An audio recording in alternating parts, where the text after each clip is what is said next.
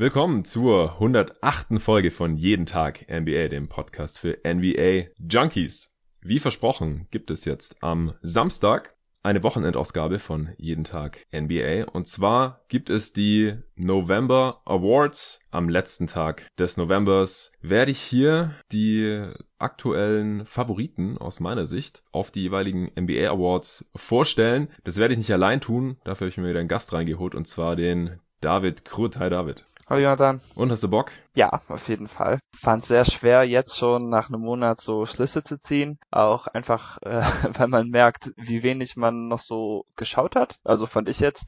Äh, von den Samples ist das eh wenig, aber dadurch, dass man natürlich nicht alle Teams in so kurzer Zeit allzu intensiv verfolgen kann, ähm, habe ich mich auf jeden Fall sehr schwer getan und bin gespannt, was daraus wird, wenn wir das jetzt zusammen besprechen. Du sagst, du hast wenig geschaut und du bist vielleicht der Dude, äh, den ich kenne, der am meisten schaut. Du schaust äh, so ähnlich wie ich eigentlich jede Nacht. Also du schaust auch meistens live. Aber klar, ich verstehe natürlich vollkommen, was du meinst. Man kann halt pro Tag irgendwie nur so zwei, drei Spiele schauen und oft sind es ja irgendwie dann, weiß ich, acht, neun, zwölf Spiele, die dann da gelaufen sind. Aber ich denke, wir haben beide einen ganz guten Eindruck, was jetzt hier im November passiert ist und wir nehmen natürlich auch noch die eine Woche da vom Oktober mit rein. Nach der einen Woche hätte es natürlich nicht den geringsten Sinn ergeben, da schon irgendwelche Awards zu verteilen. Ich nenne es jetzt trotzdem November Awards, denn wir haben halt November, aber die erste Saisonwoche zählt natürlich auch mit rein. Ja, wir haben uns dazu entschieden, die klassischen Awards zu vergeben, also MVP, Defensive Player of the Year, Rookie of the Year, Most Improved Player, Coach of the Year und Sixth Man und haben aber noch ein paar eigene Awards mit dazugenommen. Außerdem ist es natürlich immer bei den Awards auch ein bisschen Definitionssache. Vergibt man jetzt nach eigenem Gutdünken, wen man jetzt selbst so vorne sieht oder wie man am liebsten auch selbst diesen Award eben definieren würde.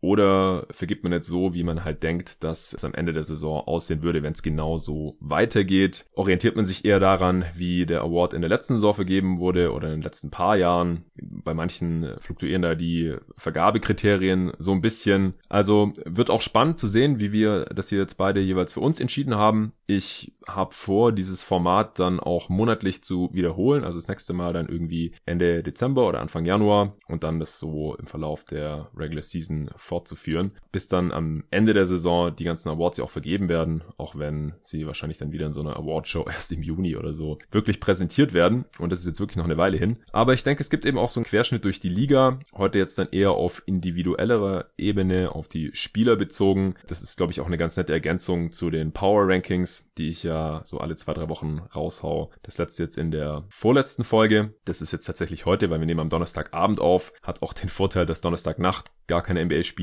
gespielt werden und sich dadurch nichts verändert. Dadurch, dass ja Thanksgiving ist drüben in den Staaten, ist da spielfreier Tag.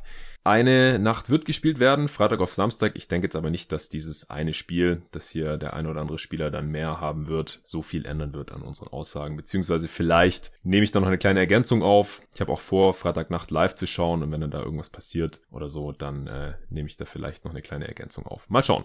Wir äh, werden quasi in umgekehrter Reihenfolge jetzt die Awards präsentieren. Also umgekehrt im Vergleich dazu, was ich gerade gesagt habe oder wie ich sie vorgestellt habe. Also MVP kommt als letztes. Wenn euch das interessiert, müsst ihr dran dranbleiben. Und äh, wir fangen direkt an mit zwei Awards oder Kategorien, die es eigentlich nicht gibt, aber die ich ganz interessant fand. Und zwar fangen wir an mit dem Dank des Monats, Dank of the Month. Also wie gesagt, der muss jetzt nicht im November gewesen sein, kann auch im Oktober gewesen sein. David, wie bist du an die Sache rangegangen? Ich habe mir eben ganz viel YouTube-Highlights äh, angeguckt für jede Woche. Ähm, gibt so ein Dank-Package von der NBA.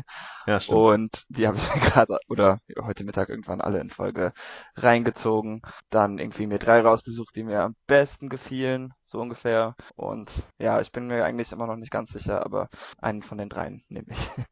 Ja, ist ja auch egal. Also ich denke, wir werden hier beide ein paar Kandidaten raushauen und dann können wir uns ja vielleicht auch auf einen einigen. Also ich bin da jetzt auch nicht irgendwie felsenfest von einem Slam überzeugt. Gab da schon einige ganz nette und es ist dann auch immer ganz witzig zu sehen, wenn man sich halt diese wöchentlichen, äh, das heißt glaube ich Dunks of the Week oder so auf dem NBA YouTube-Kanal reinzieht, auch zu sehen, welche Spieler da dann halt relativ oft auftauchen und welche halt irgendwie nur einmal oder so. Ja, dann hau doch mal deinen ersten Kandidaten raus. Als erstes hatte ich mir den Dank von Myers Leonard gegen die Detroit Pistons auf Andre Drummond aufgeschrieben. Ah, ja. Äh, der Play davor war ziemlich nice, weil Miami hat den Ball einmal um die Dreierlinie rumgespielt, also wirklich von der rechten Ecke über drei weitere Mhm. Anspielstationen, bis er in die linke Ecke kam und dann hat Bam Adebayo noch einen Bounce Pass äh, in die Zone gespielt. Myers Leonard hat den Ball nicht ganz sauber gefangen, aber er ist irgendwie so explosiv in die Höhe geschossen und hat dann Andre Drummond über den Contest hinweg einfach ins Gesicht gestopft, dass mich das aufgrund des Überraschungseffektes auch einfach äh, sehr überzeugt hat im Zusammenhang mit dem coolen Play davor. Ja, okay, kann ich nachvollziehen. Ich äh, habe den Dank auch äh, vor mir, also ich kann mich dran erinnern, äh, habe das ähnlich gemacht wie du, habe auch vorhin erst äh, mir das alles nochmal reingezogen, weil äh, klar, ich hatte auch davor tatsächlich noch ein paar Kandidaten im Kopf, aber wir wollen ja hier jetzt auch niemanden unterschlagen oder vergessen. Ich habe den jetzt nicht mit in meine, bei mir sind es vier Top-Dunks reingenommen, aber ich kann es auf jeden Fall nachvollziehen. Also ich finde halt Dunks, also der ist ja im Prinzip dann ohne groß Anlauf zu nehmen oder so einfach hochgegangen und hat ihn halt über Ja. Drummond drüber gestopft. Der stand dann da auch so halb mit dem Rücken zu ihm, glaube ich. Ähm, ich finde halt Dunks, wo Spieler mit Anlauf in die Zone kommen und dann halt richtig abheben und dann mit, mit Power ihn halt reinstopfen, finde ich noch eine Spur schöner. Und ich meine, klar, das ist halt total subjektiv hier. Dank of the Month. Also das ist äh, wirklich Geschmackssache.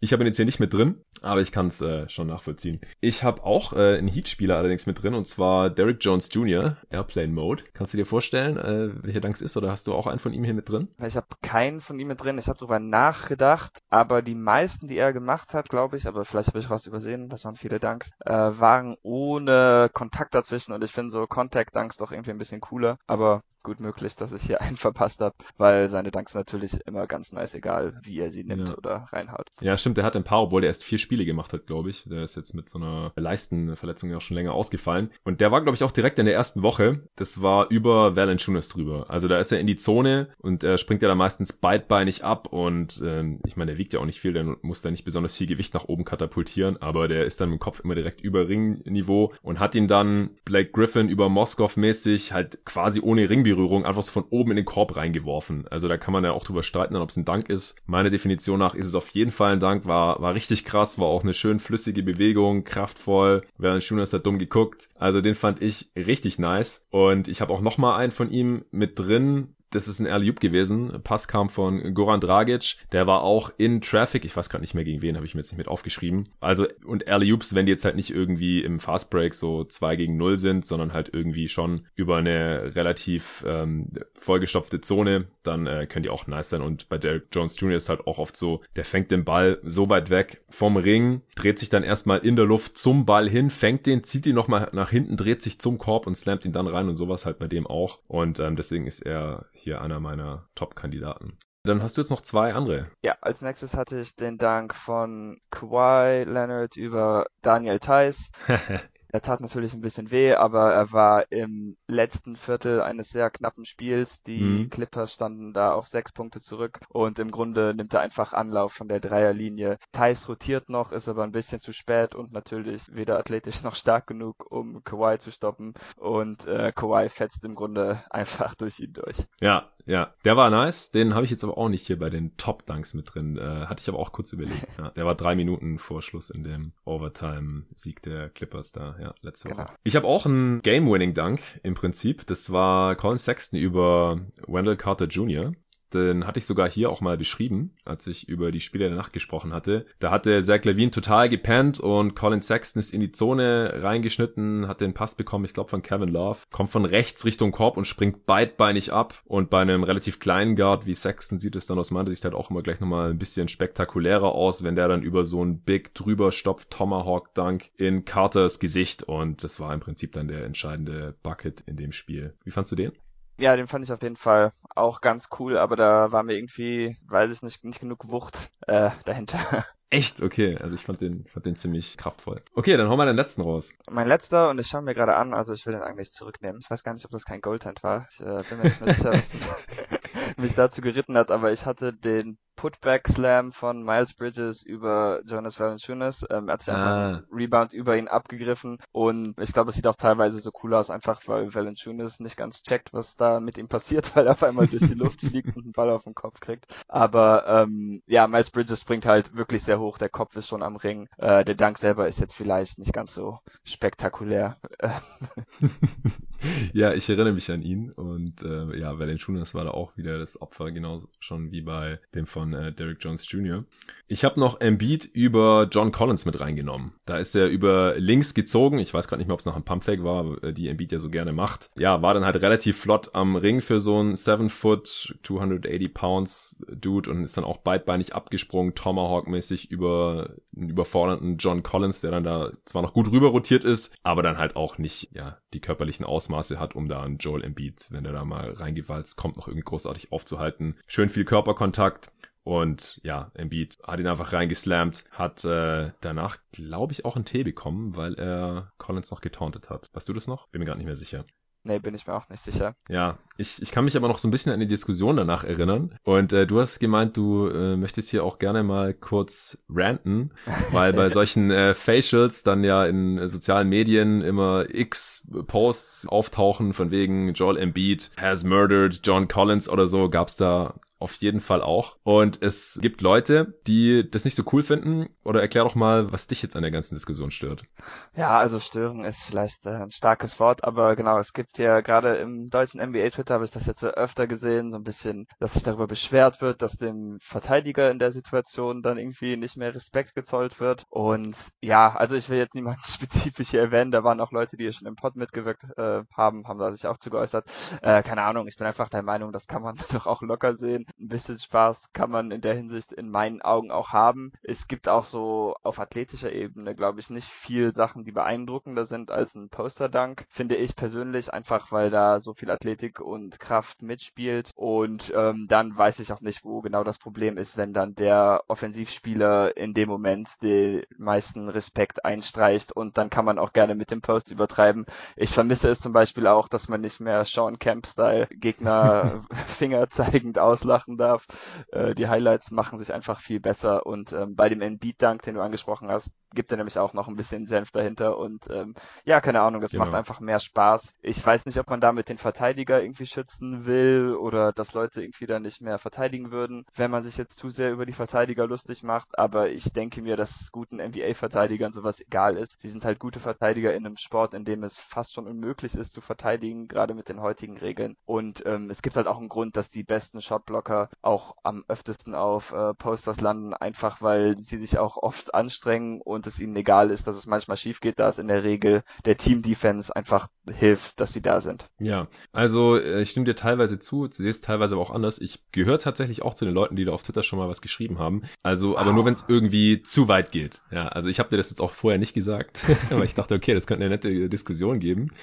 Also ich stimme dir zum einen zu, dass ich finde, dass zu schnell technische Fouls vergeben werden, wenn halt der, der geslampt hat, den Verteidiger anguckt oder so. Also, mhm. come on. Also gucken sollte man schon dürfen. Jetzt auf jemanden zeigen oder wirklich auslachen, irgendwie äh, total die, die Häme da demonstrieren, das muss auch nicht sein, finde ich. Äh, es hat immer die Frage so, wo äh, zieht man da die Grenze zu ähm, sportlichen Verhalten? Aber wie gesagt, gucken sollte man schon dürfen. Man sollte es halt auch irgendwie feiern dürfen, ohne jetzt halt irgendwie den, den anderen da irgendwie total lächerlich zu machen. Das, ähm, ja, sehe ich ähnlich wie du, denke ich. Aber aber was mich halt nervt, ist dann immer, sind die, sind oftmals da die Formulierungen, die dann da verwendet werden. So, has ended his life oder was weiß ich, rest in peace oder so. Als ob der danach nicht mehr weiterspielen könnte oder keine Ahnung. Das finde ich einfach übertrieben. Man kann das ja auch feiern oder man kann da halt auch Formulierungen verwenden, die halt eher die Leistung vom Offensivspieler hervorhebt und nicht irgendwie total den Verteidiger da in den Dreck zieht. Vor allem, weil, wie du ja gerade auch schon richtig gesagt hast, und das sehe ich halt wieder so wie du, es gehört ja eigentlich gelobt, dass der Defender überhaupt den Wurf noch contestet hat. Also wenn Embiid mit Anlauf in die Zone kommt, dann würde ich es halt John Collins hoch anrechnen, dass er überhaupt da noch hinspringt.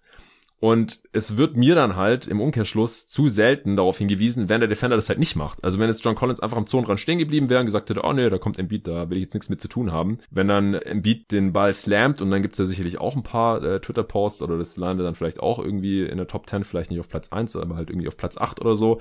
Und dann wird halt so gut wie nie gesagt, ah ja, hier John Collins äh, hat nicht rotiert, hat nicht contested, rest in peace. Also, weißt, und es ist ja viel schlechter, als wenn das probiert und dann halt über ihn rüber gestopft wird. Und ich find's auch geiler, wenn äh, ein Körperkontakt da ist und als jemand, der selber auch danken kann, weiß ich auch, dass es sehr viel schwerer ist, über jemanden drüber zu stopfen oder auch einfach nur, wenn man denkt, okay, da könnte jetzt noch ein Contest kommen, als halt irgendwie eins gegen null im Fastbreak oder so. Ja, also das ist so viel schwieriger und finde ich auch zum, zum Anschauen als Fan natürlich sehr viel geiler. Mich stört halt, wenn dann so getan wird, als wäre der Defender jetzt tot. Ja, und das wird halt einfach viel zu oft gemacht aus meiner Sicht. Das ist halt das Einzige, was mich daran stört. Und dass sich darüber dann sehr viel mehr lustig gemacht wird, als wenn ein Defender gar nicht erst rotiert oder contestet. Ja, ich mache mich über beides lustig. ja, du vielleicht. Also ich habe dann, da hat dann auch, als ich das mal auf Twitter kommentiert hatte, hat dann einer geschrieben, ja doch, das passiert doch ständig, dass äh, die Defender, wenn sie nicht contesten, dann bloßgestellt werden. Und dann habe ich gesagt, okay, jetzt hat man ein Beispiel und dann kam da aber nichts mehr. Weil es gibt keine Beispiele. Es gibt keine Social Media Posts von wegen, oh, Jabari Parker hat nicht rotiert. Was für ein Loser. Rest in Peace. Gibt's einfach nicht, macht keiner. Es passiert immer nur, wenn jemand posterized wird. Und das ähm, kann ich natürlich auch irgendwie nachvollziehen, aber ich find's halt nicht cool. Ja gut, dann weiß ich nicht, wenn ich euch nicht überzeugen kann, dann freue ich mich alleine darüber, wenn äh, Verteidiger auf den Boden gesetzt werden. Ja du, ich freue mich da auch drüber. Mir, mir geht halt dieses Rest in Peace so ein bisschen auf den Sack. Okay. Der Defender ist, der Defender ist da nicht tot. Ich bin pro so. Rest in Peace. Okay, ja, agree to disagree soll es auch geben.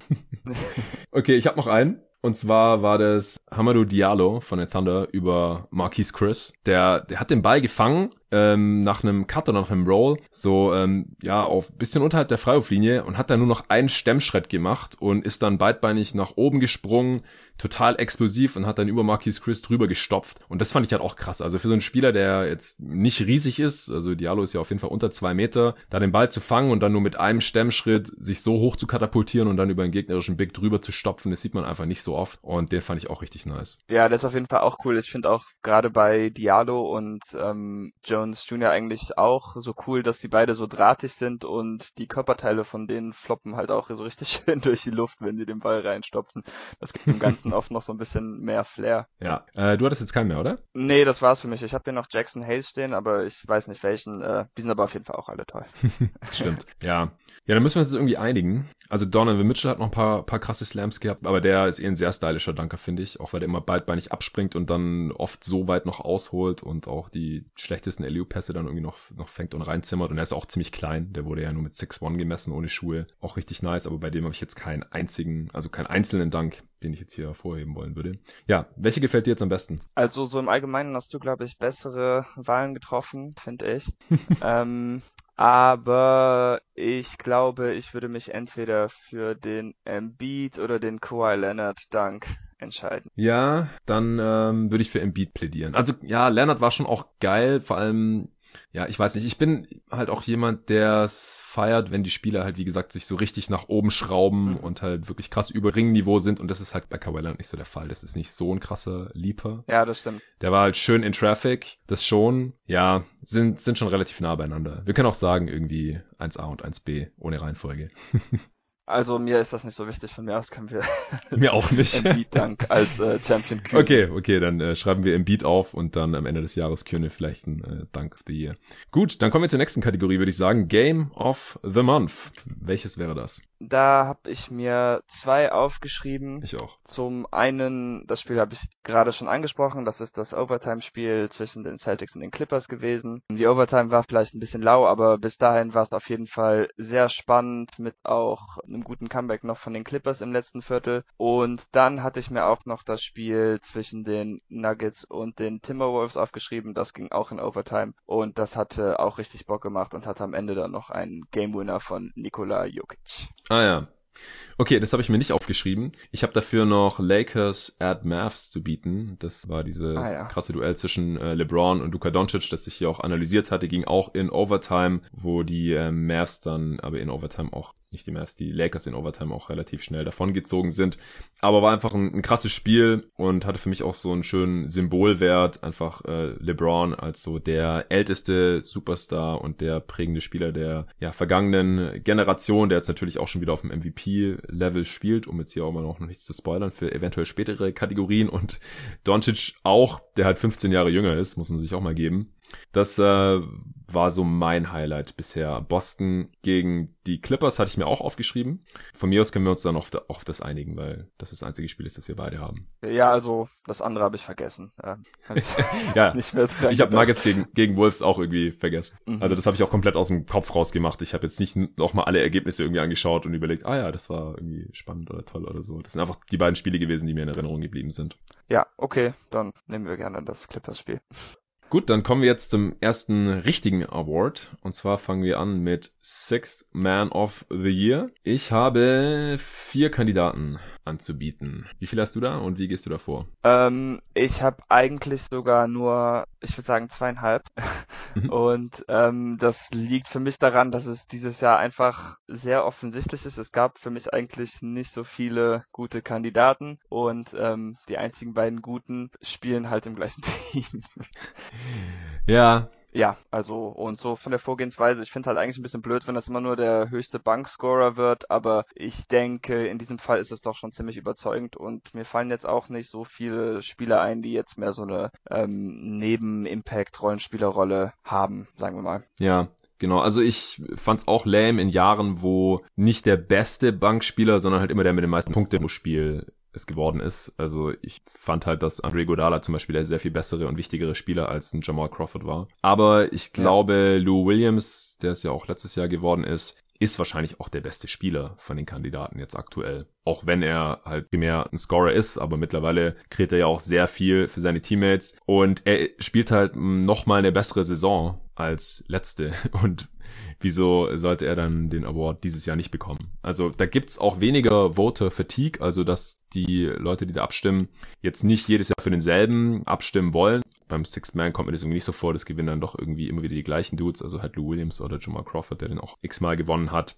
Und deswegen halte ich Stand heute auch für realistisch, dass es wieder Lou Williams wird. Der ähm, hat jetzt aktuell, macht er nochmal zweieinhalb Punkte mehr pro Spiel als letzte Saison, da hat er schon 20 Punkte pro Spiel von der Bank gemacht in unter 27 Minuten im Schnitt. Das gab es vorher auch noch nie. Und äh, 5,5 Assists hat er auch noch mit draufgepackt. Und diese Saison macht er fast 23 Punkte pro Spiel und über 6 Assists im Schnitt, spielt aber auch 6 Minuten mehr pro Spiel, 32, ja, 5,5 Minuten mehr pro Spiel. Und ist aber dabei sogar auch nochmal ein bisschen effizienter also Offensivrating von 113 lässt sich auch sehen. Dreierquote ist ein bisschen besser. Er zieht auch extrem viele Freiwürfe. Einfach ein extrem guter Offensivspieler von der Bank, der von der Bank auch besser aufgehoben ist in dieser Rolle aus meiner Sicht, weil er einfach defensiv überhaupt keine Gegenwehr leistet. Ist dann natürlich auch körperlich relativ unterlegen, ist einfach relativ dünn, aber er hängt sich da auch nicht besonders rein, ehrlich gesagt. Äh, ist jetzt auch schon relativ alt mit 33 und muss da seine Kräfte vielleicht ein bisschen einteilen und das funktioniert einfach in der Rolle so für ihn am besten. Ich denke, dass er jetzt noch mehr macht oder machen muss als letzte Saison, liegt auch ein bisschen daran, dass es jetzt in dieser Saison halt schon Spiele gab, als Paul George noch nicht zurückgekehrt war und man Back-to-Back -back war und Kawhi Leonard dann auch nicht gespielt hat und dann ist er halt automatisch die erste Option. Letztes Jahr ähm, hatte er ja eigentlich über die gesamte Saison da immer Spieler wie äh, Tobias Harris oder Danilo Gallinari im Team, die dann eher so die, die erste Option waren. Also, wie gesagt, ist jetzt nur marginal, er macht nur knapp drei Punkte mehr pro Spiel, aber halt noch mehr als letzte Saison und das war halt auch schon ziemlich gut. Deswegen denke ich auch, dass er da Stand heute der Favorit ist. Ich habe mir aber auch noch ähm, Spencer Dinwiddie aufgeschrieben. Der startet jetzt zwar seit Curry ausgefallen ist, aber solange er weniger als die Hälfte aller Spiele startet, wird schon langsam knapp, je nachdem wie lange Irving jetzt noch ausfällt. Aber ähm, er äh, spielt halt eine ähnlich gute Saison wie Lou Williams. Hattest du ihn jetzt nicht auf dem Schirm, weil er zurzeit Starter ist, oder? Doch, ich habe Spencer auch drauf. Das ist mein halbes. Ich hatte ja zweieinhalb. So. Und ähm, ich habe ihm aber nur, ein, also deshalb war er für mich kein richtiger Kandidat, denn ich hatte den Eindruck, und ich habe das auch nachgeguckt, eigentlich statistisch lässt sich das jetzt nicht so sehr belegen. Aber ich hatte den Eindruck, dass als er noch in der Sixth-Man-Rolle von der Bank war, ähm, dass er eigentlich gar nicht so gut gespielt hatte. Und dass das jetzt erst mhm. als Starter so ein bisschen oder zumindest die letzten paar Spiele von der Bank plus sein Starting Run eigentlich erst richtig gut wurde. Deshalb ähm, ist er zwar irgendwie ein Kandidat, aber da sehe ich Williams und Harrell doch als bedeutend stärkere ähm, Kandidaten an und daher habe ich ihn auch nicht wirklich in Erwägung gezogen, aber mein Ballot hat er trotzdem geschafft, weil zwei Leute schien mir wenig. Okay, habe ich jetzt gerade nicht gecheckt. Ist er als Starter jetzt signifikant besser oder nicht, statistisch gesehen? Ähm, nee, von den Quoten her nicht wirklich. Vom Plus-Minus her schon ein bisschen, aber das will ich jetzt auch auf so kurz bisschen nicht überbewerten. Ja, genau. Und spielt natürlich auch mit besseren Spielern. Hm. Aber wenn man den Cut-Off ein bisschen vor dem Starting Run anlegt, dann ist es schon besser. Aber es liegt halt daran, er war die ersten Spiele einfach nicht so gut und hat das dann erst aufgeholt. Ja, das stimmt schon. Er trifft auch seinen Dreier über die Saison bisher noch nicht so gut, 28 Prozent. Ja, macht aber trotzdem effiziente 20 Punkte pro Spiel, fast 6 Assists im Schnitt in 29 Minuten. Ja, jetzt müssen wir mal schauen. Also eventuell ist er dann, wenn wir das nächste Mal über diesen Award sprechen, auch schon gar nicht mehr dafür qualifiziert. Ich habe mir noch einen vierten, wie schon erwähnt, aufgeschrieben. Und zwar, bei dem wird's auch schon langsam knapp, Devontae Graham. Der mhm. kam zehn Spiele von der Bank und ist nur neun gestartet. Also wenn er jetzt noch ein Spiel startet, dann ist es auch schon wieder vorbei. Der spielt halt mittlerweile so gut, dass er auch starten muss. Aber der macht halt auch 18 Punkte pro Spiel. Ich ähm, werde jetzt nicht weiter auf ihn eingehen, weil ich ihn auch noch bei anderen Awards mit drin habe und ich gehe halt auch davon aus, dass er bald nicht mehr als Sixth Man äh, qualifiziert ist. Hast du ihn auch deswegen nicht drin oder? Ja, ich habe das jetzt nicht so nachgeguckt mit den Game Started und so, wer alles noch qualifiziert, wenn ich ehrlich bin. Ähm, und ich ging davon aus, dass er schon da rausgefallen wäre, deshalb habe ich ihn nicht beachtet, genau. Ja, also ich habe mir aufgeschrieben und habe dann gesehen, dass es schon sehr knapp bei ihm ist. Von daher. Okay, jetzt haben wir nicht so wirklich über Harold gesprochen, aber ich denke halt, wenn es ein Clipper wird, wird es halt eher wieder Lou Williams. Ja, aber ähm, mein Pick ist halt wohl Harold. Ah, ähm, okay, ähm, genau. interessant. Ja. Gut, dass du sagst. Richtig, ähm, weil ich hatte mich vorher noch gar nicht festgelegt. Ich habe dich erstmal reden lassen. Ähm, denn ich finde, dass auch er sich eigentlich ziemlich signifikant verbessert hat. Nur sieht man das bei ihm auch statistisch kaum. Aber ich finde, dass er sich defensiv schon spürbar verbessert hat. Ich weiß jetzt nicht, ob das einfach an besseren Mitspielern liegt, aber in diesem Umfeld finde ich ihn auf jeden Fall viel besser defensiv als im letzten Jahr. Und was da besonders heraussticht, ist, dass er auf 36 Minuten ähm, sonst in jedem Jahr seiner Karriere mehr als vier Fouls gemacht hat. Und er ist jetzt bei 2,9. Und er ist halt ein sehr aktiver Verteidiger. Ich fand, dass er vorher teilweise ein bisschen überaggressiv war. Ähm, seine Aktivität ist auch jetzt noch nicht immer positiv, aber da hat er sich so verbessert in einem Maße, dass Lou Williams nicht gemacht hat, ohne dass er jetzt ähm, offensiv abgefallen wäre. Und deshalb, da Lou Williams den Award auch letztes Jahr gekriegt hat, habe ich mich entschieden, dass äh, Harrell meinen Award kriegt. Okay, ja, könnte tatsächlich so sein, dass es dann vielleicht doch mal eine Voter Fatigue gibt und man sagt, okay, dann bekommt ihn jetzt mal Harold. Das ist halt auch krass, der spielt 30 Minuten pro Spiel von der Bank.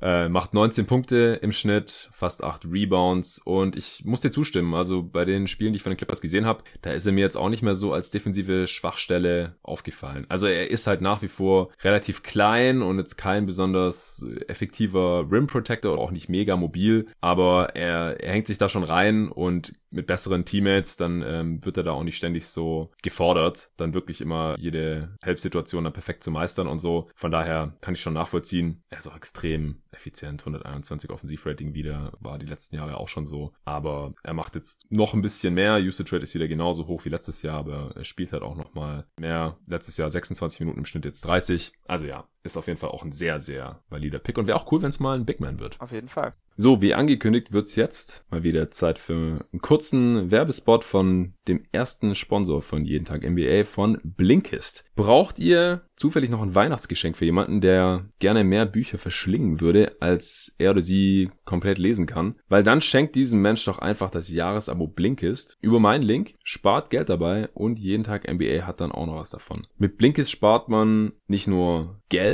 sondern vor allem auch extrem viel Zeit, indem man sich einfach Zusammenfassungen von über 3000 verschiedenen Sachbüchern anhören kann, statt sie erstmal kaufen und dann auch noch komplett lesen zu müssen. Die Idee hinter Blinkist ist, dass wir alle nur begrenzt Zeit haben und zum anderen auch die Frage ist, wie viel des Inhalts eines Sachbuchs kann man sich wirklich dauerhaft merken? Wahrscheinlich nicht viel mehr, als du in 15 Minuten erzählen könntest, nachdem du das ganze Buch gelesen hast. Und genau so lang sind die Zusammenfassungen von Blinkist dann. Da gibt's dann Klassiker und auch neueste Bestseller aus 25 verschiedenen Kategorien zur Auswahl, wie zum Beispiel Politik, Geschichte, Psychologie und Wirtschaft auf Deutsch oder auf Englisch. Ich selber nutze Blinkist schon länger und wenn ihr wie ich wissbegierig seid oder ein Fach studiert, für das man viel mehr lesen muss, als man eigentlich Zeit hat, dann äh, ist Blinkist auf jeden Fall eine sehr, sehr coole und nützliche Sache. Falls sich das jetzt für dich interessant anhört, dann geh doch mal auf blinkist.de slash jeden Tag NBA als ein Wort. Da bekommst du dann 25% Rabatt auf das Jahresabo Blinkist Premium und noch eine Woche gratis zum Ausprobieren oben drauf. Egal, was dich interessiert oder was deine Ziele sind, auf Blinkist gibt's bestimmt was für dich.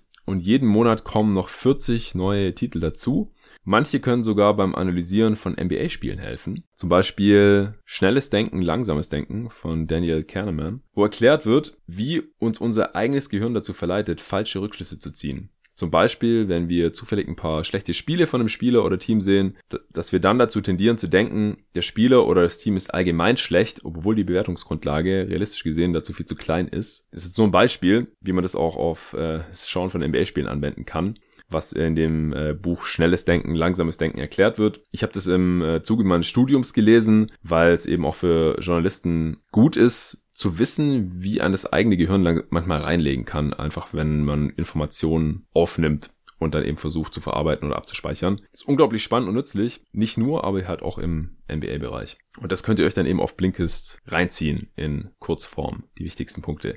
Also wenn ihr noch ein Geschenk braucht oder ihr euch auch selbst weiterbilden wollt, dann tut das Richtige und geht auf blinkist.de slash jeden Tag NBA und sichert euch durch meinen Link die 25% Rabatt und die Gratiswoche und helft obendrein mir dabei, dieses Projekt langfristig voranzutreiben und abzusichern. Also nochmal blinkist.de slash jeden Tag NBA. Dann würde ich sagen, kommen wir zum Coach of the Year. Da habe ich jetzt so drei, vier Kandidaten. Wie viele hast du und wie bist du da vorgegangen? Ich habe auch drei. Ich habe einfach versucht zu schauen, welche, also ich meine, es wird ja meistens mehr so geguckt, welche Teams am meisten überraschen. Finde ich ehrlich gesagt ein bisschen lame, das jetzt einfach so zu machen. Aber mhm. ich guck halt schon, wer mit limitierten Möglichkeiten das meiste herausholt. Und aber ich versuche dann auch zu beachten, ob ich jetzt wirklich denke, dass der Coach selber einen großen Anteil daran hat und dass er auch der Grund dafür ist, dass das Team dann overperformt und jetzt nicht einfach, okay, das Team trifft irgendwie über zwei Wochen hinweg all ihre Dreier und sind jetzt auf einmal viel besser. Das will ich dann jetzt nicht beachten und dem Coach dafür dann jetzt allzu viel Credit geben. Ja, also ich denke halt, das kommt daher, dass man halt immer überlegt, vor der Saison und so entstehen ja Überraschungen, ah, diese Spieler, dieses Team, die sehe ich halt ungefähr, was ich, bei 35 Siegen oder sowas. Und wenn dann die Spieler auf einmal alle viel besser sind, beziehungsweise einfach in dem System sehr viel besser funktionieren, dann bekommt er den Credit halt oft der Coach, dass man halt sagt, ah ja, der holt da so viel mehr raus, irgendwie, die holt jetzt 45 Siege oder 50 statt 35, 10 Siege mehr, 15 Siege mehr. Und wenn man das dann halt nicht irgendwie direkt auf einen einzigen Spieler schieben kann oder so, dann ähm, ja, ist es dann halt oft der Coach. Kann ich auch irgendwie nachvollziehen, finde ich auch ein bisschen interessanter, als wenn man es jetzt einfach immer nur dem Coach des besten Teams gibt oder so, was es ja auch manchmal gibt. Wenn es jetzt halt keine krasse Cinderella-Story gibt oder irgendwelche Teams, die extrem positiv überraschen. Deswegen bin ich jetzt gespannt äh, auf deine Kandidaten.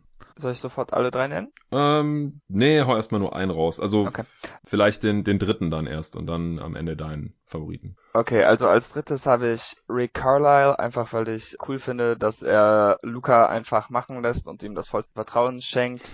Zudem finde ich die meisten Lineups von ihm auch immer ziemlich witzig, gerade wenn mehrere kleine Guards rumlaufen. Damit hat er auch schon immer Jahre Erfolg gehabt. Und mhm. auch wenn die Mavs jetzt nicht das schwierigste Schedule hatten bisher, ähm, sie müssten halt schon Porzingis integrieren, obwohl er vielleicht nicht ganz fit ist, also zumindest äh, spielgewohnheitstechnisch nicht mehr ganz dabei ist oder noch ja. nicht. Und ähm, ja, deshalb würde er für mich den dritten Platz kriegen. Ähm, ich konnte ihn aber jetzt nicht viel höher stellen, denn Luca ist halt auch einfach so gut. Ich weiß nicht, wie viel Ehre man dafür jetzt dem Coach äh, gebühren darf. Ja, ja, deswegen habe ich ihn jetzt hier auch nicht mit drin, weil ich weiß nicht, wie man jetzt die Leistung einordnen möchte also ich anscheinend da nicht so wie du, dass er einfach Luca machen lässt. Also ist ja jetzt echt nicht so, dass irgendwie die ganze Zeit irgendwelche krassen Sets gelaufen werden und Luca halt irgendwie in diesem Rahmen perfekt funktioniert, sondern er reagiert halt oft auf das, was jetzt irgendwie vor ihm liegt und man löst es halt oft perfekt. Von daher, ja, finde ich schwierig einzuordnen und bei Carlisle finde ich halt auch und ähm, das da liest man ja auch immer wieder von diversen Mavs-Fans und Experten auch auf Twitter und so, dass ähm, viele halt von den Lineups von ihm jetzt nicht so begeistert sind. Ja, klar, man hat die beste Offense der Liga gerade, aber auch da es liegt halt viel an Doncic's Leistung aktuell und ja, defensiv ist mit dem Kader vielleicht noch ein bisschen mehr drin, muss man mal noch schauen, wenn halt eventuell auch andere Lineups gespielt werden oder wenn es dann auch alles ein bisschen besser funktioniert. Also ich hätte Carlisle vielleicht in meiner Top 5 oder Top 8 oder irgendwie sowas, aber halt jetzt nicht in meinen Top 3, Top 4. Da ähm, hätte ich, und ich nenne jetzt vielleicht ähm, gleich beide, damit wir dann beide noch zwei übrig haben. Auf 3 und 4 jetzt ohne Reihenfolge hätte ich äh, Eric Spolstra von Heat und Brad Stevens von den Celtics. Ich habe beide Teams vor der Saison vielleicht ein bisschen positiver gesehen als der Schnitt. Wir haben ja zusammen auch die Celtics Preview aufgenommen, weiß nicht, ob du dich noch erinnerst. Ähm, doch. Ja,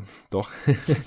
ähm, und die Celtics überraschen jetzt schon ein Stück weit positiv, vor allem halt in Anbetracht auch dessen, dass äh, Gordon Hayward halt schon wieder fehlt und sind jetzt gerade auch eines der Top-Teams ähm, an beiden Enden des Feldes. Und das kann man ihm halt schon wieder zu einem, zu einem großen Teil anrechnen, denke ich. Das weißt du auch besser als ich. Und bei Sportstra ist es halt auch so, dass die äh, Offense sehr viel besser aussieht als die letzten Jahre. Ja, also es, da liegt auch viel daran, dass jetzt Spieler auch aus dem Nichts kommen, und das kann man vielleicht auch ein Stück weit dem Headcoach gut schreiben, die ihre Dreier treffen, ja, mit Kendrick Nunn oder Duncan Robinson hat jetzt so vielleicht auch nicht unbedingt jemand gerechnet. Das liegt natürlich auch viel daran, dass die Heat schon seit Jahren da sehr gute Entwicklungsarbeit und auch Scouting-Arbeit in äh, der Draft und, und der G-League auch leisten. Aber klar, Spurster ist im Endeffekt der, der das System etabliert, der die Plays ansagt, der die Spieler aufstellt und spielen lässt und ähm, ihnen die Rollen gibt, die sie halt haben und die funktionieren halt alle da so extrem gut und die haben schon wieder viele Spiele verletzt ausgesetzt oder Jimmy Butler hat die ersten Spiele auch gefehlt, weil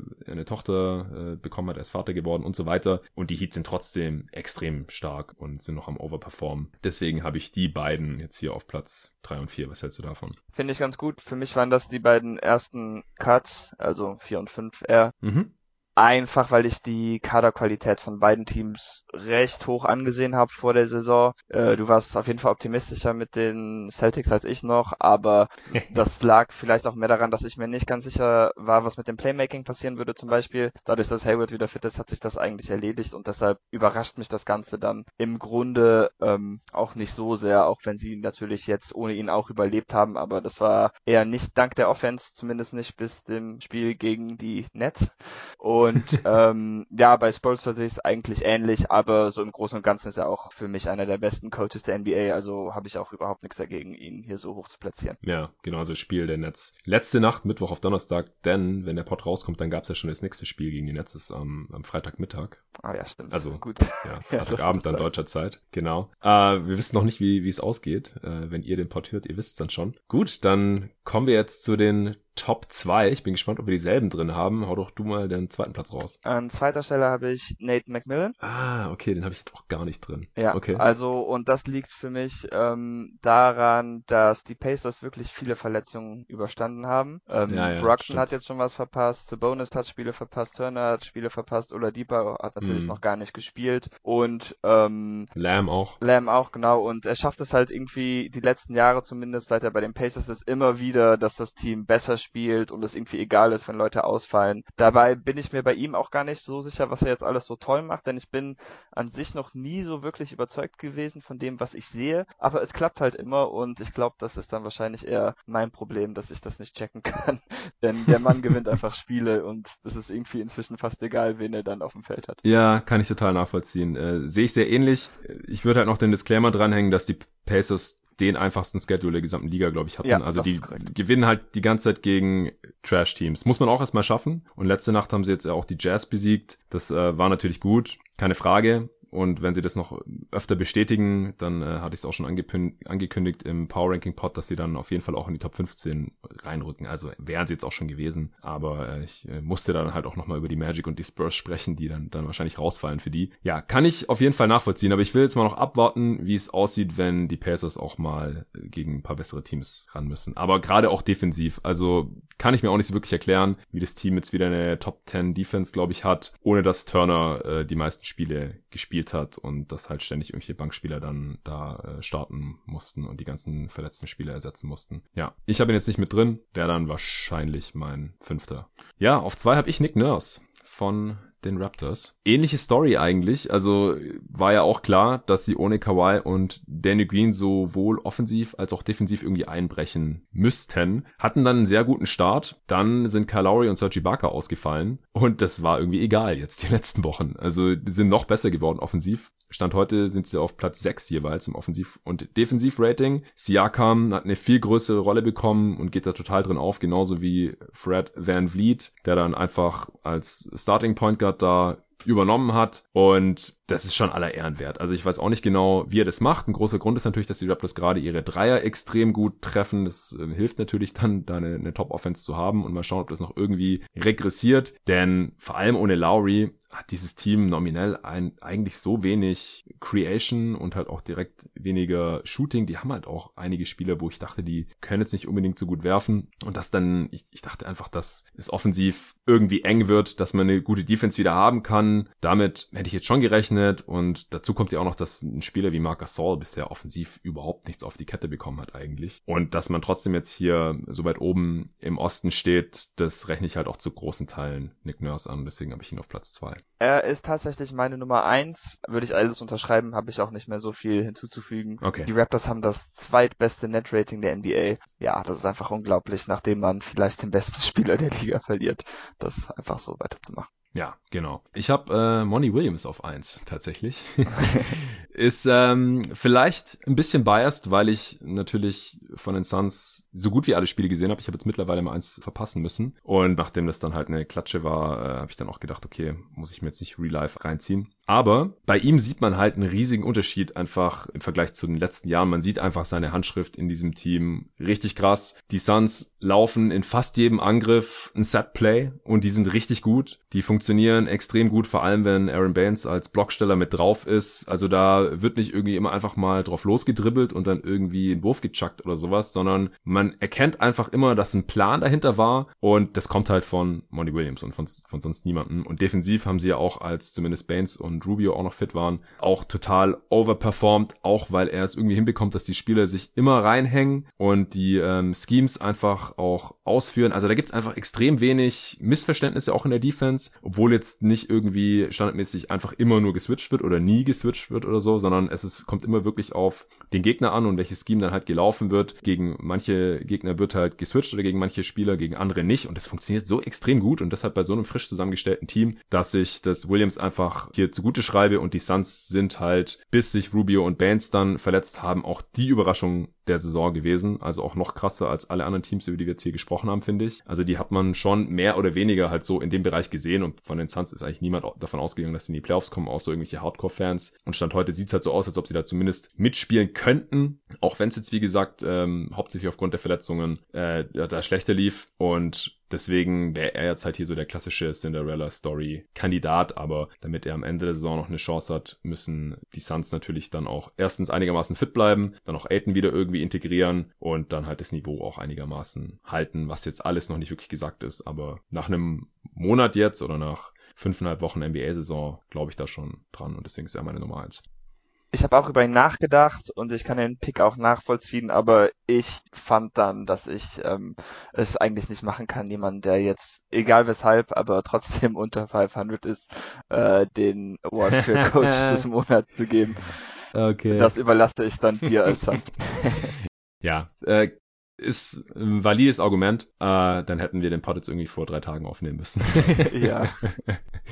Okay, nee, ist doch interessant. Also kann ich da auch dann mitleben. Wie gesagt, also wenn die Suns unter 500 bleiben, dann wird er den Award auch nicht gewinnen. Aber es ist einfach so, wenn der Starting Center suspendiert ist, der Backup Center ausfällt und dann äh, noch der Starting Point Guard fehlt, dann ist das Team auf einmal dann halt auch sehr dünn und dann verliert man halt auch gegen Teams wie die Kings und äh, Pelicans und so. Also man hat jetzt auch nicht gegen welche Kackteams verloren, sondern einfach gegen Teams, die man vor der Saison auch als besser noch gesehen hätte als die Suns. Und die schlägt man jetzt halt dann gerade in, in der Verfassung dann leider nicht mehr. Ja, klar. Gut, dann kommen wir zum Most Improved Player Award. Wie viele Kandidaten hast du da? Ich habe drei. Okay. Und hast du bei allen dreien ähnliche Kriterien angelegt? Weil bei mir ist es so, dass es halt ein bisschen darauf ankommt, wie man den Award jetzt auslegt, wie man dem geben könnte. Ja, also ich lege den, glaube ich, eher anders aus als die meisten. Mhm. Ähm, denn ich finde es zum Beispiel bescheuert, jemandem, der schon andere Awards außer Rookie of the Year, denn, keine Ahnung, das ist oft auch kein wirklich ernster Award. Auf jeden Fall jemand, der schon andere Awards gewonnen hat, der kann bei mir keinen Most Improved Player gewinnen. Ich sehe das wirklich okay. wie ein Award für jemanden, der halt neu auf die Szene tritt. Das heißt, es tut mir jetzt leid für manche Spieler, die jetzt vielleicht einen großen Sprung gemacht haben, wie zum Beispiel Siakam, aber er hat gerade diesen Award natürlich schon gewonnen und für mich hat er sich damit dann disqualifiziert. Nicht aus Mangel an Qualität, aber äh, All-Stars oder so sind für mich zum Beispiel auch nicht mehr drin. Mhm. Und Zweitjahresspieler nehme ich auch aus Prinzip raus, denn im ersten Jahr weiß man einfach gar nicht, was ein Spieler macht und manchmal ist es Gelegenheit, manchmal ist es einfach ein großer Sprung vom Talent her oder vom Skill-Level her und ähm, ja, keine Ahnung, das jetzt so zu überbewerten bewerten oder überhaupt zu bewerten, finde ich komisch. Deshalb lasse ich die auch außen vor. Okay, jetzt hast du drei meiner vier Kandidaten disqualifiziert. Aber ist geil. Das heißt, dass wir höchstens eine Überschneidung haben. Cool. Ähm, ich will den Award einfach dem Spieler geben, der sich am meisten verbessert hat mhm. und fertig. Aber ich kann es total nachvollziehen. Und wenn man sich halt das historisch auch anschaut, sind es meistens Spieler, die den Sprung vom Rollenspieler zum Star geschafft haben, so halt wie Siakam letztes Jahr. Manchmal sind es auch Spieler, die es äh, vom absoluten Nobody zu einem guten Rollenspieler oder Starter bringen irgendwie. Kommt ein bisschen mal drauf an, was es halt für Kandidaten gibt. Und dieses Jahr haben wir da wirklich alles mit dabei. Und du darfst jetzt mal deinen ersten Kandidaten raushauen. Ich habe Brandon Ingram drauf. Ah ja. Ich mhm. bin eigentlich jemand, der bisher immer sehr kritisch war, was sein Game angeht, weil er halt kaum Dreier genommen hat und ähm, mal eine Saison getroffen, mal nicht, dann nicht so viele Freiwürfe gezogen hat. Und das mit den Assists halt interessant, war aber nie wirklich ausgereift. Und zumindest offensiv hat er in diesem Jahr jetzt doch schon einiges zusammengebracht in diesem ersten Monat oder anderthalb Monaten. Der Dreier fällt und er nimmt ihn auch in einem extrem hohen Volumen. Ähm, er nimmt jetzt sechs pro Spiel, das ist schon ein unglaublicher Sprung ja. für ihn. Ich glaube schon, dass die Quote noch bei ihm sinken wird, aber ähm, gerade wenn nicht, ist er auf jeden Fall ein sehr guter Kandidat. Defensiv würde ich mir von ihm eigentlich schon noch mehr wünschen, denn da finde ich ihn gar nicht überzeugend und auch in dieser Saison eigentlich ein bisschen schlechter als in den vorigen Jahren. Aber er hat jetzt gezeigt, dass er doch irgendwie so der wichtigste Offensivspieler eines Teams vielleicht sein könnte. Zumindest gibt es da jetzt erste Indizien. Und da er jetzt auch ein Shooting Percentage von fast 60 Prozent hat, was ich sehr beeindruckend finde mit seinen Qualitäten, habe ich ihn als Kandidat drauf. Ja, kann ich schon nachvollziehen. Also gerade die Geschichte mit dem Shooting, das war ja wirklich der große Kritikpunkt, wieso auch ich ihn immer kritisch gesehen habe, weil das Problem war ja nicht, dass er seine Dreier nicht getroffen hat, sondern sie gar nicht erst genommen hat. Und das ist immer ein noch schlechteres Zeichen, als wenn man jetzt halt irgendwie nur mit 30 Prozent trifft oder so. Wenn du den Wurf erst gar nicht nimmst, dann zeigt es halt, dass du den so wenig beherrschst, dass du da gar kein Selbstvertrauen hast, den überhaupt erst hochzujagen. Und deswegen hat er immer extrem wenig Dreier genommen und die dann teilweise zwar auch solide getroffen, aber das war halt relativ wenig wert, weil so musste er halt überhaupt nicht verteidigt werden da bei den Lakers. Und dann ist es halt schwierig, weil On-Ball war er halt auch nicht so gut, dass man jetzt sagen kann, okay, ist wie bei Janis oder so, ist scheißegal, ob der jetzt jetzt ein guter Dreischütze ist oder nicht, den kann man trotzdem nicht aufhalten. So war es nicht. Und Offball, ja, der geht dann halt der Wert so, so ein bisschen flöten und dann war halt die Frage, okay, du warst der zweite Pick und bist jetzt hier irgendwie so das Centerpiece in so einem Anthony Davis Trade gewesen, aber was äh, bringst du jetzt wirklich langfristig? Und er hat ja auch immer weniger Dreier dann genommen über die Jahre, das kam ja auch noch dazu. Im Rookie-Jahr dann noch am meisten genommen gehabt, zweieinhalb pro Spiel und dann letztes Jahr nicht mal mehr zwei pro Spiel und nur 33 Prozent getroffen, da habe ich auch schon gedacht, okay. Und dann mit der Freiwurfquote in Verbindung damit unter 70 Prozent immer.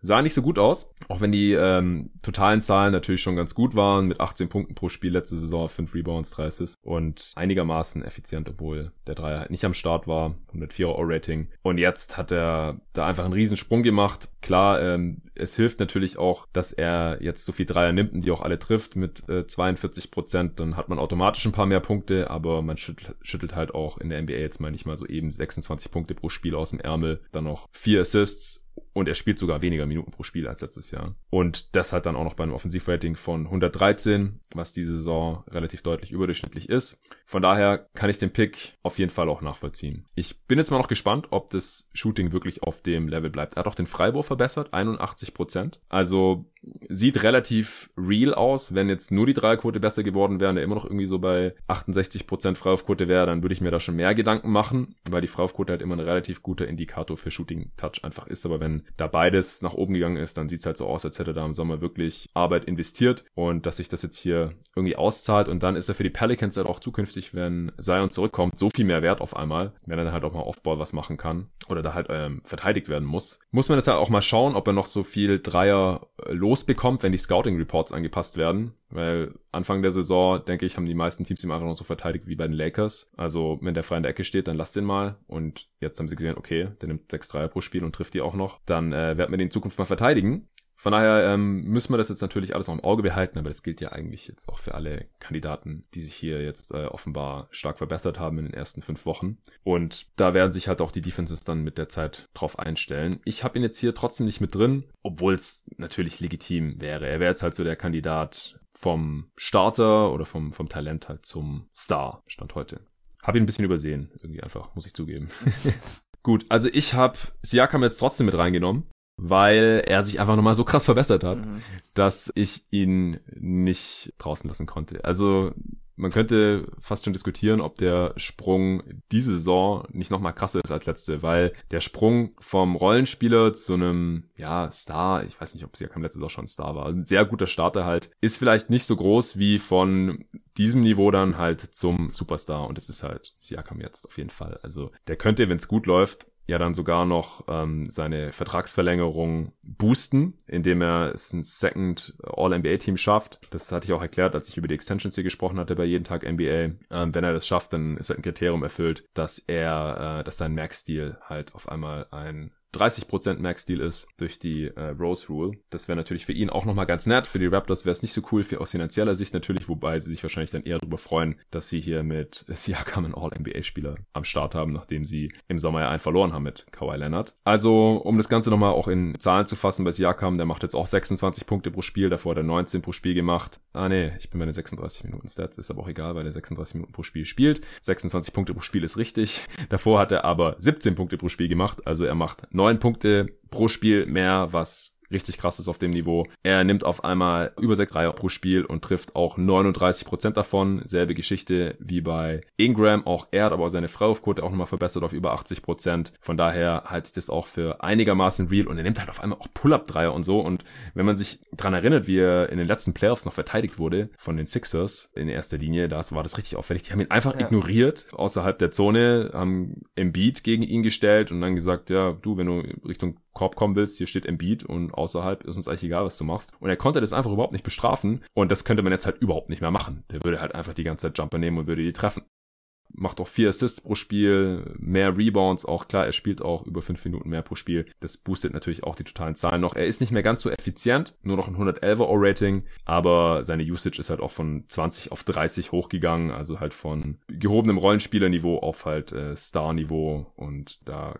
kann man das dann schon verkraften. Denn wie gesagt, das Team funktioniert ja auch extrem gut mit ihm. Man hat die sechs beste Offense und hat einen riesen Anteil dran. Kann einfach auch mehr am Ball machen, hat sich nochmal neue Moves zugelegt und ja, das ist einfach so ein krasser Sprung, dass äh, ich ihn hier auf jeden Fall auch jetzt mit drin habe. Und bei dir ist jetzt nur kategorisch ausgeschlossen, weil er den Award schon gewonnen hat, sonst wäre er wahrscheinlich auch mit drin, oder? Richtig. Ich ähm, fand das damals einfach so blöd, als ich glaube, Steph hatte seinen ersten MVP gewonnen und dann wurde er für den zweiten noch viel besser und ähm, dann wurde halt darüber geredet, ob er nicht auch noch den Most Improved gewinnen sollte. und das fand ich einfach so unsinnig, dass ich da jetzt aus Prinzip gegen bin. Aber von der Leistungssteigerung her kann ich auf jeden Fall nicht gegen Siakam argumentieren, denn das ist, würde ich auch sagen, noch beeindruckender als im letzten Jahr eigentlich. Mhm. Ja, hau deinen nächsten gerne raus. Bin gespannt. Ja, jetzt habe ich mal einen äh, Homer-Pick, wollte ich mir auch mal gestehen. Und dann habe ich Jalen Brown, ähm, natürlich nach Ingram gezogen. Ähm, als Spieler ist er eigentlich noch immer nicht perfekt oder so, aber ich finde, dass ähm, seine Verlängerung wurde ja teilweise zu Recht ein bisschen kritisiert. Da, ja, also ich finde, man konnte sich so den Best Case, dass das klappt und dass er das wert sein kann, schon vorstellen. Aber ich war mir halt auch nicht sicher, wie wahrscheinlich das ist. Ähm, die Probleme, dass er halt kein richtiger Playmaker Playmaker ist und dass man das bei diesem Gehalt natürlich gerne sehen würde, bleibt noch ein bisschen bestehen, aber ich denke, dass er in diesem Jahr auf jeden Fall Anzeichen gezeigt hat, dass er dem Gehalt gerecht werden kann. Und gerade wenn man sich anschaut, wie er letztes Jahr in die Saison gestartet ist und dann irgendwie zum Power Guard von der Bank verurteilt wurde, der dann auch noch eine kleine Rolle hatte als Terry Rozier, ähm, finde ich diese ja, wiederholte Leistungssteigerung dann doch ziemlich beeindruckend. Ähm, sein True Shooting Percentage ist jetzt zum ersten Mal bei über 57 Prozent. Seine Defense finde ich auch was besser. Er schläft nicht mehr ganz so oft ein bei Backdoor Cuts. das war bei ihm eigentlich immer ein Problem und auf mhm. Pump Fakes fällt er auch nicht mehr so oft rein. Er zieht mehr Freiwürfe, er kommt besser zum Korb, er schließt besser am Korb ab, ist jetzt da bei 67 Prozent. Davor war er auch immer niedriger und mhm. ähm, trifft auch jetzt wieder seine Dreier mit 36 Prozent. Zudem, und das ist eigentlich die positivste Entwicklung, hat er jetzt, ähm, wie gesagt, trifft er mehr Freiwürfe, nimmt mehr Freiwürfe und ist jetzt bei 74 Prozent Freiwurfquote und davor konnte er noch nicht mal die 69 Prozent knacken. Das war in seinem Rookie-Year, danach ging es erstmal nur bergab und deshalb habe ja. ich mich für ihn entschieden. Ja, ist auch ein nachvollziehbarer Pick auf jeden Fall. Also auch jemand, der die totalen Zahlen da äh, anziehen konnte und für jemanden, der irgendwie so knapp 20 Punkte pro Spiel macht und ein guter Defender ist und werfen kann und so, da ist der Vertrag dann halt auch durchaus gerechtfertigt. Also hatte ich auch schon in dem besagten Pod ähm, angesprochen, dass ich es jetzt nicht verwunderlich finde, dass er so bezahlt wird als athletischer Wing mit Upside. Und Gleichzeitig ist er halt dann auch noch effizienter geworden, wie du gesagt hast. Deswegen, ja, auch ein Pick, den ich jetzt gar nicht so komplett auf dem Schirm hatte, obwohl ich ihn auch in einem meiner Fantasy-Teams habe und mich da auch schon gefreut habe, weil der sehr spät noch in der Draft verfügbar war. Und äh, zu dem Zeitpunkt hatte ich Verlängerung nicht gehabt. Dann habe ich gedacht, okay, Contract Year, vielleicht macht er einen Schritt nach vorne. Und dann hat er den Vertrag schon bekommen und geht jetzt trotzdem mega ab. Freue mich natürlich auch drüber. Ja, finde ich auch nachvollziehbar. Und wenn ähm, ich dieselben Kriterien für diesen Award anlegen würde wie du, dann wäre natürlich auch, äh, wie gesagt, drei meiner vier Kandidaten Kandidaten rausgefallen und dann wäre ich wahrscheinlich auch irgendwie noch auf Jalen Brown gekommen. ja, ich habe aber hier auf jeden Fall Devontae Graham mit drinnen, den ich vorhin schon erwähnt hatte bei dem äh, Sixth Man of the Year Award. Das ist halt ein Zweitjahresspieler und deswegen hast du ihn automatisch auch nicht drin, oder? Genau. Okay. Dann mache ich jetzt aber trotzdem mal den Case, weil er kam halt komplett aus dem Nichts. Also das ist ja eins der Kriterien, die du vorhin erwähnt hattest, die du normalerweise anlegst. Mhm. Also ich weiß nicht, wie viele den Namen vorher überhaupt kannten. Also ich kannte den schon. Ich kenne halt jeden Namen, der irgendwie in einem NBA-Roster drin ist. Aber der war halt letzte Saison so schlecht, dass ich jetzt auch nicht gedacht habe, ähm, dass der eine signifikante Rolle einnehmen wird. Und deswegen haben wir ihn, glaube ich, in der Preview für die Hornets auch kaum erwähnt. Also ich glaube, Ole Frex hat ihn zwar erwähnt, aber der hat halt letztes Jahr in 46 Spielen 34 Prozent aus dem Feld geschossen, 28 Prozent von Downtown, äh, keine fünf Punkte pro Spiel gemacht. Und in der Summer League sah er auch nicht besser aus. Und deswegen hätte ich nie gedacht und es hätte hätte überhaupt niemand gedacht. Die Hornets hätten selber auch nicht gedacht, weil sonst hätten sie Terry Rozier keine 58 Millionen gegeben, glaube ich. dass der so explodieren wird. 18 Punkte pro Spiel, 33 Minuten pro Spiel. Der ist bei den meisten gespielten Minuten aller Spieler ganz oben mit dabei, also spielt auch die meisten Minuten der Hornets, hat die drittmeisten Dreier getroffen der gesamten Liga, die viertmeisten Assists gespielt in der gesamten Liga. Ich habe den auch in einem meiner Fantasy-Teams übrigens, sehr geil. Und äh, ist neunter bei Assists pro Spiel mit 7,5, also unglaublich. Nimmt acht Dreier pro Spiel, trifft 40 Prozent davon, hat schon ein paar Game-Winner getroffen diese Saison, also ist vielleicht der beste und wichtigste Spieler der Hornets. Und deshalb, wie gesagt, komplett aus dem Nichts, war ein Second-Round-Pick, scheiß Rookie-Jahr gehabt, also effizient ist er auch noch, muss man wahrscheinlich fast nicht dazu sagen, Offensivrating von 110, äh, zieht auch Freiwürfe äh, neben seinen ganzen Dreiern. Also ist einfach ein richtig guter, solider, zwar relativ kleiner äh, Point Guard, aber er kann schießen, er kommt in die Zone, er kann passen, er kann das Pick and Roll super spielen, weil er halt als, als Shooter da gefährlich ist und in die Zone penetrieren kann und dann die Männer findet. Also super, super Spieler, ganz stark, total aus dem Nichts und deswegen ist er für mich hier auf jeden Fall auch mit drin, auch wenn er ein Zweitjahresspieler ist. Ich teile deine Liebe für ihn auf jeden Fall. Ich ähm, achte auch besonders auf ihn, wenn ich Hornets Spiele schaue, denn er macht bei weitem am meisten Bock von den Spielern im Team. Und mhm. ja, der Sprung ist auch wirklich wiederum unglaublich, aber ähm, ja, wie gesagt, für mich fällt er damit flach und ich denke, wäre er jetzt kein Zweitrundenspieler, wäre das auch nicht ganz so verwunderlich, denn vielleicht nicht ganz so extrem, aber solche Sprünge passieren bei Lottery Picks oder Erstrundenspieler, glaube ich, doch relativ regelmäßig, dass sie ja. einen Sprung machen. Aber wie gesagt, nichts gegen ihn. Ich muss da jetzt einfach hart bleiben, mit Kriterien angeht. ja, kann ich nachvollziehen. Also, aber er ist halt jetzt nicht irgendwie ein Lottery-Pick gewesen, der mit 18,5 Kacke war in der NBA und ähm, jetzt halt irgendwie langsam erwachsen wird, sondern er war ein Second-Round-Pick, er war auch ein extrem alter Rookie, der wird jetzt schon 25 im Februar, muss man auch dazu sagen. Und es gab einfach so viele Anzeichen dafür, dass er eher kein NBA-Spieler ist, als dass er überhaupt ein NBA-Spieler ist. Und jetzt ist er auf einmal ein guter NBA-Spieler und vielleicht der beste Spieler von den Hornets und so weiter. Und das ist einfach extrem heftig. Und dann ist mir halt auch egal, dass er irgendwie jetzt zufällig zweite Jahr der Liga ist. Äh, du hast jetzt noch einen, richtig? Ja. Okay, ich habe noch zwei, deswegen würde ich jetzt noch einen meiner Kandidaten raushauen, die du auf jeden Fall auch nicht hast. Äh, und zwar ist es natürlich Luka Doncic, weil ja. er auch einfach einen Riesensprung hingelegt hat. Der ähm, ist noch besser als Siakam, war natürlich schon Rookie of the Year, deswegen für dich disqualifiziert nee, und das nicht. als Zweitjahresspieler. Ach, Rookie of the Year erlaubst ja, du, okay. Weil auch manchmal komische Spieler Rookie of the Year gewinnen. Okay, also so ein Merken Brockton zum Beispiel, der hm. könnte jetzt hier mit drin sein. Könnte. Äh, Okay. Äh, ich habe Doncic drin, einfach weil man das nicht alle Tage sieht, dass jemand vom zwar Rookie of the Year, gute Rookie-Saison, auf einmal zum besten 20-Jährigen aller Zeiten wird. Und ja, ich habe ihn auch noch in anderen Awards-Diskussionen mit hier drin, deswegen müssen wir jetzt auch nicht weiter auf ihn eingehen, das können wir nachher machen. Aber er spielt einfach so krass, das äh, hat man jetzt auch nicht kommen sehen. Es ist einer der größten Entwicklungssprünge, die wir überhaupt jemals gesehen haben. Und deswegen ist er per Definition auch beim Most Improved Player Award für mich im Rennen mit drin auch, wenn ich mir nicht sicher bin, dass er ihn bekommen kann, weil äh, er dann halt schon eher in diese Kategorie einfällt. Ist ein Zweitjahresspieler, er war Rookie of the Year, es war klar, dass er besser wird, früher oder später. Deswegen weiß ich nicht, ob er, ob er ihn auch gewinnen kann.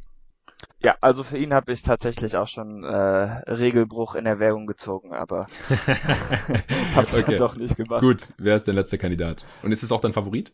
Ja, also das ist jetzt auch schon gespoilt. Äh, für mich ist es Malcolm Brogdon. Ich war vor der Saison eigentlich sehr optimistisch, was seinen Fit mit den Pacers angehen würde und wie er für sie spielen würde, dass das gut laufen würde. Aber er macht doch jetzt zumindest bisher in 14 Spielen ähm, mehr als womit ich gerechnet hätte. Mhm. Ähm, legt jetzt fast 20 Punkte im Schnitt auf, dazu 8 Assists. Immer noch wahnsinnig effizient, ist jetzt nicht die 50-40-90 Season des letzten Jahres, aber mit einem fast 58er True Shooting Percentage kann man sich das auf jeden Fall geben. Ja, ja, äh, wenig überraschend. Ähm, ich habe ihn jetzt nicht bei meinen Kandidaten mit drin, weil wie gesagt, ich habe halt die ganzen anderen, aber er würde dann sicherlich auch irgendwie nachrücken. Ja, es war klar, dass wenn er nicht mehr hauptsächlich relativ offene Spot-Up-Dreier im System der Bucks nimmt, dass die Dreierquote runtergehen würde. Ist jetzt nur noch bei knapp 33 Prozent. Dafür trifft er 96 Prozent seiner Freiwürfe. Das ist Platz eins in der Liga, knapp vor Devin Booker, der äh, irgendwie 0,7 Prozent schlechter trifft, habe ich zufällig gesehen. Letztes Jahr hat er auch schon die beste Freiwurfquote der Liga gehabt, deswegen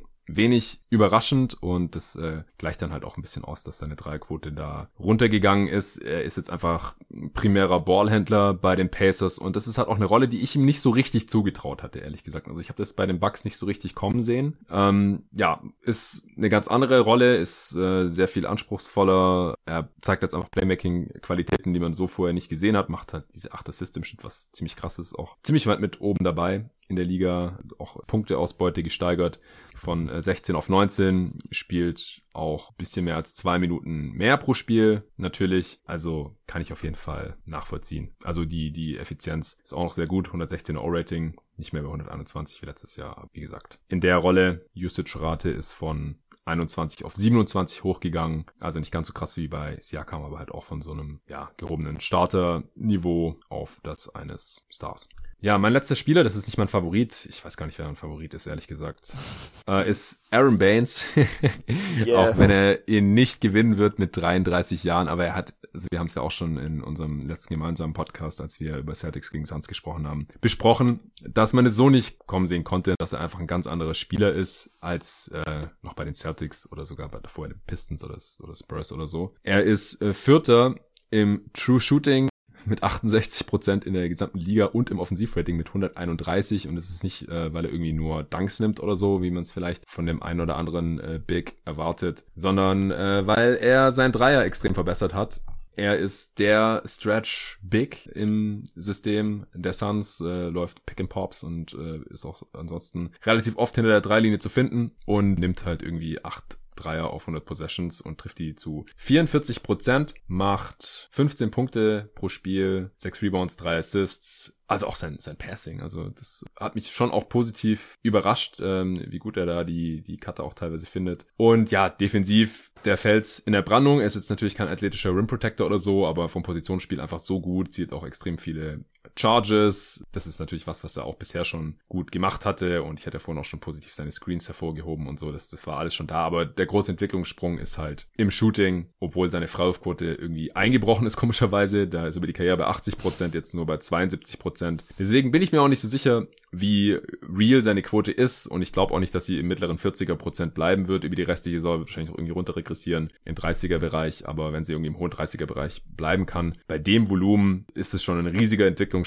und deshalb, wie gesagt, in der Age 33 Season, das ist äh, hier mir halt noch eine Erwähnung wert gewesen, auch wenn er ein Award nicht gewinnen wird. Ja, großartiger Pick. Ich hatte mir leider vorher äh, vorgenommen, niemanden zu beachten, der fünf oder mehr Spiele verpasst hat. Und ja, okay. er hat leider genau fünf verpasst. Das ist halt bei weniger als 20 Spielen doch schon sehr signifikant und deshalb dachte ich, mache ich da den Cut-off, denn irgendwo muss der ja auch kommen. Auf jeden Fall. Also zwölf Spiele hat er bisher nur gemacht, andere haben schon 17 oder so, klar. Ist auch eher so ein honorable Menschen hier jetzt gewesen. Äh, ich hatte noch über Andrew Wiggins nachgedacht. Du auch? Ja, aber der hat jetzt, glaube ich, wieder die letzten paar Spiele wieder ein bisschen abgebaut, mhm. ähm, verglichen mit der kurzen heißen Phase, die er hatte. Und deshalb, da ich ihm als Spieler gegenüber relativ skeptisch bin, wollte ich mich darauf jetzt noch nicht festlegen. Aber wenn er darauf bauen kann, dann hat er auf jeden Fall eine Chance, denn auch wenn es jetzt nicht unbedingt immer klappt, er spielt auf jeden Fall besseren Basketball als zumindest die letzten zwei, drei Jahre. Ja, definitiv. Und äh, er hat halt auch diese Verbesserung in den Counting Stats, obwohl er nicht mehr spielt als die letzten Jahre, sondern eigentlich sogar eher weniger. 25 Punkte pro Spiel, letzte Saison waren es nur 18, legt auch dreieinhalb Assists pro Spiel jetzt auf, also hat sich da auch im Playmaking ein bisschen weiterentwickelt. Und das Allerwichtigste natürlich, er ist halt endlich mal effizient. 110 Offensivrating ist zwar noch nicht mega krass, aber letztes Jahr war es halt 100, im Jahr davor 101 und ähm, das ist halt schon extrem wichtig. Er hat äh, viele seinen, seine ineffizienten Midrange-Jumper äh, eingestellt, nimmt einfach sehr viel weniger. Letztes Jahr war noch fast jeder fünfte Wurf ein langer Zweier, jetzt nur noch jeder zehnte geht äh, daher mehr zum Ring, aber er nimmt halt vor allem auch mehr Dreier, die er bisher auch noch gut trifft. Das ist jetzt nicht unbedingt was Neues. Da hat er auch schon heiße Phasen gehabt die letzten Jahre. Ist auch nicht die beste Dreierquote seiner Karriere mit, mit 35,4 Prozent. Aber er hat halt noch nie so viele genommen. Fast neun Dreier pro Spiel und da ist 35 Prozent halt schon ziemlich gut. Mal schauen, weil er ist auch so ein Kandidat, wo die Freiwurfquote unter 70 Prozent ist die letzten Jahre und halt auch dieses Jahr wieder 68 Prozent. Deswegen bin ich mir das noch nicht so ganz sicher. Und ja, Wiggins ist einfach auch ein Spieler, der hatte schon mal heiße Phasen, der hat auch alle Anlagen, deswegen, wenn er ein gutes Spiel hat, dann sieht es natürlich super aus. Aber ich denke, unsere Skepsis ist da noch angebracht hier Ende November. Schauen wir vielleicht mal, wo er in einem Monat steht. Gut, äh, ich würde sagen, wir müssen hier mal Cut machen, weil es müssen zwei Folgen werden. Das wird äh, viel zu lang. Natürlich, wir sind schon über eine Stunde. Deswegen äh, würde ich sagen, wir lassen es wieder für heute dabei. Vielen Dank erstmal dir, David. Wir nehmen gleich noch Part 2 auf. Der kommt dann in den äh, folgenden Tagen, wahrscheinlich direkt am nächsten Tag, damit die äh, Stats hier auch nicht zu alt werden und so weiter. Checkt auf jeden Fall Blinkist aus. Der Link nochmal ist blinkist.de slash jeden Tag NBA. Wenn ihr euch das gönnen wollt oder vielleicht jemand noch zu Weihnachten schenken wollt, dann äh, unterstützt ihr gleichzeitig hier dieses Projekt jeden Tag NBA und ihr kennt ja jetzt auch schon langsam die Formate, die hier während der Regular Season dann standardmäßig dabei sind und immer wiederkehren. Und wenn ihr das cool findet und jetzt nicht irgendwie über Steady spenden möchtet, mich supporten möchtet, das geht natürlich auch, steadyhq.com slash jeden Tag NBA, sondern entweder euch oder jemand anderem da noch was äh, Gutes tun wollt, dann könnt ihr das auch tun und dann habe ich da indirekt natürlich auch was von. Wenn sich mein Sponsor freut und bei mir dabei bleibt, dann freue ich mich auch und dann könnt ihr euch letztendlich freuen, weil jeden Tag NBA dann für die Zukunft gesichert ist. Vielen Dank äh, dir, David, vielen Dank allen fürs Zuhören und bis zum nächsten Mal.